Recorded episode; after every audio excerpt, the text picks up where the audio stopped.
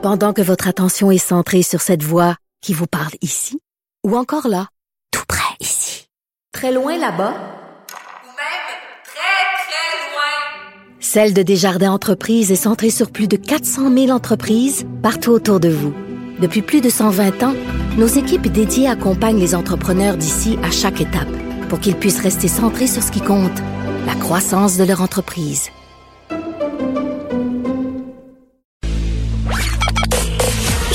À la discussion. Appelez ou textez le 187 Cube Radio 1877 827 2346.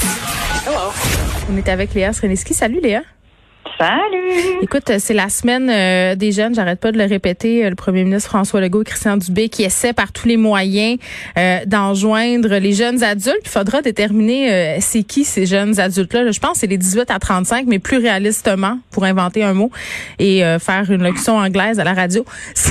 je crois que c'est jusqu'à 30 ans. Tantôt, au point de presse, il a même fait quelque chose qui s'apparente à un petit slam, Léa, puis je voulais te faire écouter une création qu'on qu'on a fait ici. Je pense que ça serait la bonne façon pour que M. Legault puisse rejoindre les jeunes?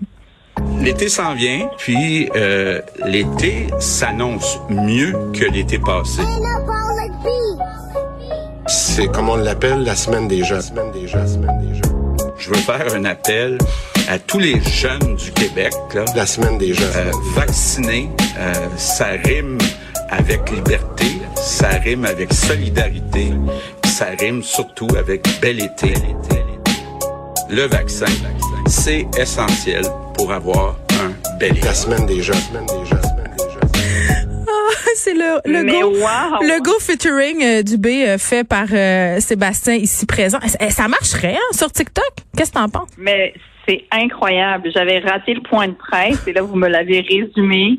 Et je pense qu'il n'y a rien d'autre à dire. Je veux dire, on était presque dans un l'été, c'est fait pour jouer de passe-partout. J'ai adoré. Ben, si j'avais 18 ans, je, je me sentirais entièrement interpellée. Je pense qu'on devrait envoyer ça par pigeon euh, voyageur euh, au gouvernement. Ils pourraient s'en servir. On leur donne. Euh, bon, maintenant, cabotinage terminé. retour sur les remerciements controversés de Guillaume Lepage au Galartiste. Tu as fait une très bonne blague par ailleurs, Léa. Je voulais souligner sur Twitter parce que Guy, évidemment, n'était pas là pour recevoir son trophée puisqu'il animait, tout le monde en parle, au même moment. Et tu as dit qu'il devrait on devrait lui remettre son trophée, lui lancer son trophée par la tête. Comme il l'avait fait parce que Richard Desjardins était absent lors d'une remise de prix. Mais oui, genre probablement si vous comprenez cette blague, vous avez déjà été vacciné et euh, vous êtes vous n'êtes pas dans la tranche d'âge que le premier ministre essaye d'interpeller. Euh, mais oui, on se souvient qu'il avait fait ça il y a très longtemps quand il arborait une magnifique coupe longueuil encore. Mm-hmm. euh, puis donc j'ai trouvé ça juste drôle qu'évidemment qu'il pouvait pas recevoir son prix du gala artiste. Il était en onde, en direct à tout le monde en parle. Il avait pris le temps d'enregistrer des remerciements, puis ces remerciements-là font beaucoup jaser depuis. Oui, tout comme le selfie de Mario Dumont, cela dit, que j'ai absolument adoré. Je sais que je change de sujet, mais Monsieur Dumont qui. Attends, je vais aller le revoir. Je me rappelle plus. Je pense que c'est sa face, hein, son expression. Oui. OK. Qu'est-ce qu'elle a de spécial? Non, mais c'est juste que j'ai tellement de respect pour Mario Dumont parce que à l'ère de des filtres et des gens qui essayent, qui se changent la face sur Instagram et qui veulent toujours avoir l'air plus jeune et plus euh, Instagrammable. Monsieur Dumont, lui, dans toute son expérience, il est allé d'un je prends ma photo avec mon trophée, oui. ça donne ça, merci beaucoup tout le monde, j'ai adoré ça. C'est extraordinaire. 1178 euh, likes sur Twitter pour Mario. On le félicite. Exact. J'ai adoré ce moment de d'humilité, disons-le, d'authenticité, exactement. T'as raison. Euh, mais euh, oui, ben en fait, Guillaume Lepage, lui, il a parti un hashtag euh, qui s'appelle, euh, je vais excuser les gros mots, mais ça s'appelle de même, ça s'appelle Je m'en calisse, parce qu'en gros, il fait un appel à dire aux gens, vous pouvez continuer à m'insulter. Euh, moi, ça me dérange pas. En gros, hashtag Je m'en calisse, c'est son nouveau hashtag. On avait déjà l'amour Chris qui, somme toute, enfin, utiliser un gros mot, mais voulait pas du tout dire la même chose. Oui, qui a Mais été, attends, hashtag- attends, euh, l'amour Chris, euh, une expression qui a été utilisée par Louise Latraverse lors d'un épisode en direct de l'univers qui est devenu un chandail. Tu savais que Louise Oui. Latraverse va recevoir l'ordre national euh, du Québec. Quand même, ça a été annoncé Oui. euh, aujourd'hui. Donc, Madame Latraverse, on le savait, est un trésor national. Maintenant, ce sera officiel. Mais pour en revenir à Guy Lepage, je pense que pendant son, son mot de remerciement, il a fait allusion à ce qui s'était passé avec Danny Turcotte, en fait, qui a démissionné. Tout Oui. le monde en parle parce qu'il en pouvait plus euh, des messages haineux sur les médias sociaux. Puis Guy a toujours eu cette attitude de dire, ben moi, je m'en fous des messages haineux. Je continue, ça me coule sur le dos comme sur le dos euh, d'un canard. Il invitait les gens à faire la même affaire. Mais j'ai, en tout cas, je, euh, j'aime beaucoup Guillaume, mais je sais pas si le fait de s'en calisser est, est vraiment la bonne attitude. Moi, je pense qu'on a fini de s'en calisser. On doit agir. Ça doit arrêter. Ben, c'est ça. C'est-à-dire qu'il y a, tu sais, c'est-à-dire que je le crois, là. Tu sais, c'est un, un- il est un peu de l'école de Ricky Gervais, en gros, parce que, tu sais, c'est ce monde-là, à la base, c'est des humoristes, là. Guillaume Ouais. Lepage, il, il vient de l'humour. On l'a oublié, mais oui. que, ben, on l'oublie, mais sauf que, sincèrement, pour avoir fait longtemps du stand-up dans des bars, puis pour avoir fait l'école de l'humour, je te jure que quand tu es humoriste, c'est sûr que tu te promènes pas avec la même carapace que tout le monde, OK? Pourquoi? Parce que parce que tu as tellement mangé de claques à la gueule, là, sincèrement. Là, pour, pour en arriver à, à quelque chose qui est potentiellement bon, là, il faut que tu te plantes sur scène tellement souvent devant du monde que tu vois dans ta face qui ne rit pas. Tu deviens comme immunisé au malaise, OK? Fait que euh, les humoristes se promènent dans la société avec une Mm. carapace. Mais Danny Turcotte, c'était aussi un humoriste. Il était membre du groupe Sanguin. Ben oui, t'as raison, t'as raison. Fait que là, tu viens de défaire tout mon argumentaire, j'ai plus rien à dire. Excuse-moi. mais, mais cela dit, ça marche. Je dis pas que les, les tu sais, que t'es immunisé à, à, à la critique. Je Ben dis oui. juste que, que sincèrement, t'es capable d'en prendre, longtemps. Puis Mm. Danny Turcotte, il a été capable d'en prendre vraiment longtemps, là. On s'entend, là. Ouais. C'est- Puis, euh, cela dit, Guillaume Lepage euh, se fait pas attaquer. Tu sais, il fait pas partie d'une minorité. On va, on va se le dire. Être homosexuel, c'est encore une minorité. Puis quand t'es hétéro, puis t'es un homme blanc, puis t'es en pouvoir, mine de rien, probablement qu'il a mangé moins de claques, peut-être. Mais ça doit être fatigant longtemps, là. Tu sais, être Danny Turcotte puis te faire ramener ton homosexualité en pleine face à chaque dimanche, là, à un moment donné. Tu sais. Puis après, l'affaire, c'est que Guilla, il il le vit comme ça. Mais il n'y a pas 100% raison non plus. C'est sa manière de le vivre. Exact. Mais c'est pas parce que ça t'affecte ou que toi tu te sens euh, blessé ou insulté ou que c'est pas de même que tu le vis que t'as tort là. Tu sais, je veux dire, ça nous tente quand même pas de vivre dans cette espèce d'esprit toxique là.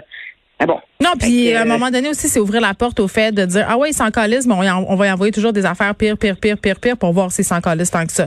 Fait qu'on a beaucoup Oui. sacré euh, pendant cette chronique. C'était contre, Oui. euh, c'était à notre corps défendant. On s'excuse euh, d'avance aux auditeurs euh, et aux patrons qui pourraient avoir l'oreille écorchée par tant de Chris en 12 minutes. On, on va aller parler d'enfants là où souvent c'est interdit de sacrer quand on est près des enfants. Quoique moi je dis aux Oui. miens euh, que j'ai le droit de sacrer puis qu'ils auront le droit quand ils auront 18 ans. Je me suis comme dédouanée. Euh, on se parle de la fuite euh, qui touche la place 05 puis j'en parlais tantôt avec Sophie qui collabore ici, euh, Sophie Villeneuve puis je, je disais à la blague que moi j'avais été sur la place 05 pendant 8 ans puis que j'avais jamais eu aucun appel sauf une fois quand mon fils avait 5 ans et demi puis là si on me dit en plus qu'on peut me voler ses données personnelles, je vois plus l'intérêt d'être inscrit là. Oui, non, c'est sûr que euh, cette fameuse liste, euh, je pense que quand tu as des, des enfants qui sont à l'école primaire, euh, tu en ris parce que crime, tu le sais comment t'es resté longtemps sur la liste. Puis la bonne blague, c'est toujours que tu sais, tu te fais appeler quand ton enfant est rendu en maternelle. Mais c'est vrai.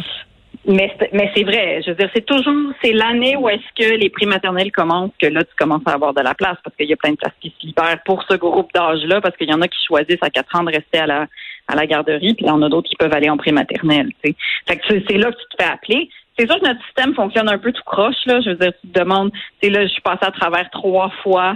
Puis c'est sûr que la chose qui te sauve, c'est toujours la fratrie, là, pour avoir une place en garderie C'est vrai. genre t'es mieux de miser sur la fratrie. Là. Si, si, si t'en as un qui rentre en garderie, t'es correct. tu sais, Mais c'est un peu comme avoir ton premier crédit de l'UDA. Là. Genre, tu sais pas comment pogner le premier crédit, puis une fois que tu l'as, t'es capable d'en d'avoir les autres. Avec les enfants en garderie, c'est la même chose.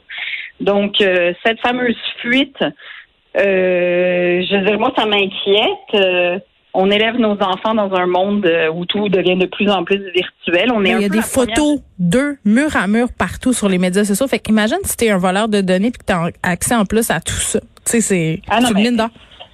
C'est sûr, c'est une mine d'or, c'est inquiétant. Euh, puis on est un peu la première génération de parents à, à- à devoir s'occuper de ça parce Mm. que c'est récent quand même l'internet, fait que c'est pour ça qu'on n'est pas encore super bon puis que c'est assez- j'ai l'impression que ça reste relativement simple de voler des données parce que mon Ouais. ça arrive souvent. Ouais, puis moi j'ai rétro-pédalé sur une coupe d'affaires, tu sais depuis qu'on apprend des choses euh, sur les fuites de données, sur la poss- les possibilités euh, qu'il y a pour des gens mal intentionnés de se servir de tout ce qu'on pose sur internet euh, pour frauder finalement là, je, je suis moins avare de détails sur mes enfants, puis je suis moins avare de photos de mes enfants aussi. Mes plus vieilles, je les mets carrément plus là. Euh, puis je partage des photos de mon fils quand il était bébé. Fait que ça te donne une idée là.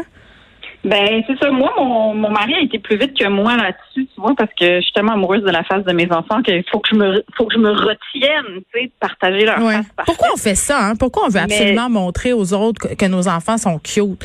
Mais non, mais c'est parce qu'ils font. Ça fait partie, de- tu sais, c'est une grosse partie de ma vie, mine de rien. Mais moi, je les mets pas du tout, sont pas sur les médias sociaux du tout. Jamais? Je partage jamais. Il y a pas, il y a leur face de. il je pense qu'il y a une photo de moi parce que je bloguais pour le Canal Vie il y a très longtemps quand mes fils étaient tout petits.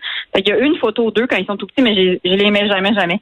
Puis c'est mon mari qui, m'a dit, je pense pas que tu devrais les mettre. Si tu deviens de plus en plus public, je pense que nos enfants devraient devraient pas y être. Et, sincèrement, je pense que c'est la meilleure décision. Je veux dire, je, je me sens mieux comme ça. C'est juste que tu à un moment donné, je peux pas tout prendre mes décisions pour eux. Euh, c'est juste plus simple, en fait. C'est juste plus simple. Donc, T'as raison. moi, il y a, y a, y a juste pas de photo d'eux.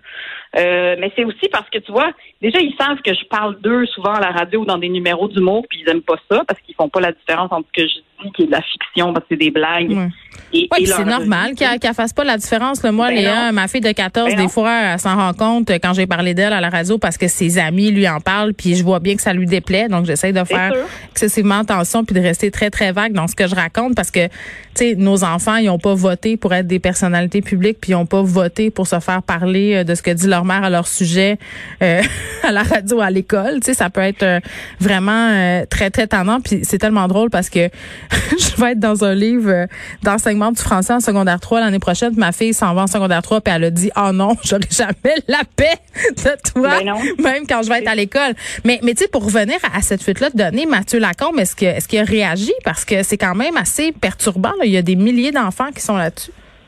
Mais non seulement c'est perturbant, mais en plus, ce qui est perturbant, c'est que je sais pas comment ça s'est fait, mais c'est le journal qui leur a appris, tu sais. C'est grâce. Oui, c'est ça. C'est parce que selon l'article de la presse, ça disait que c'est la presse qui a appris au ministère qu'il y avait cette fuite-là. Donc, je sais pas exactement qui était mal intentionné puis a décidé d'aller aux journalistes, puis ensuite que que l'information s'est faite dans ce sens-là. Ouais. Mais c'est sûr que c'est c'est pas rassurant quelque part. C'est fait qu'il y a quelqu'un là-dedans qui joue un jeu politique ou pas. Là, il voulait avoir accès à cette liste-là, puis ils ont, ils ont eu des fuites vers les journalistes. Puis on sait pas c'est quoi vraiment l'intention de la personne. Sauf que c'est sûr que le net net, c'est que il y a des informations confidentielles qui concernent des bébés qui ont été volés. Puis ce qui est terrible, à chaque fois que je fais des entrevues sur les fuites de données avec des experts en cybersécurité, ils me disent toujours la même affaire, c'est-à-dire que pénétrer les systèmes des entreprises, du gouvernement, c'est pas mal moins compliqué qu'on pense. Et la raison pour laquelle c'est pas compliqué, c'est que ces, ces organisations-là euh, ne mettent pas les moyens qu'il faut pour sécuriser leurs données et font pas non plus, une fois que c'est fait, la maintenance nécessaire. C'est comme si c'était toujours à recommencer. Euh, donc, un, un schéma qu'on voit souvent, c'est un, un cadre de fonctionnaires qui, qui, qui, qui va un peu ignorer ce problème-là en se disant que de toute façon, euh, quand ça va éclater, entre guillemets, ben, il sera plus là.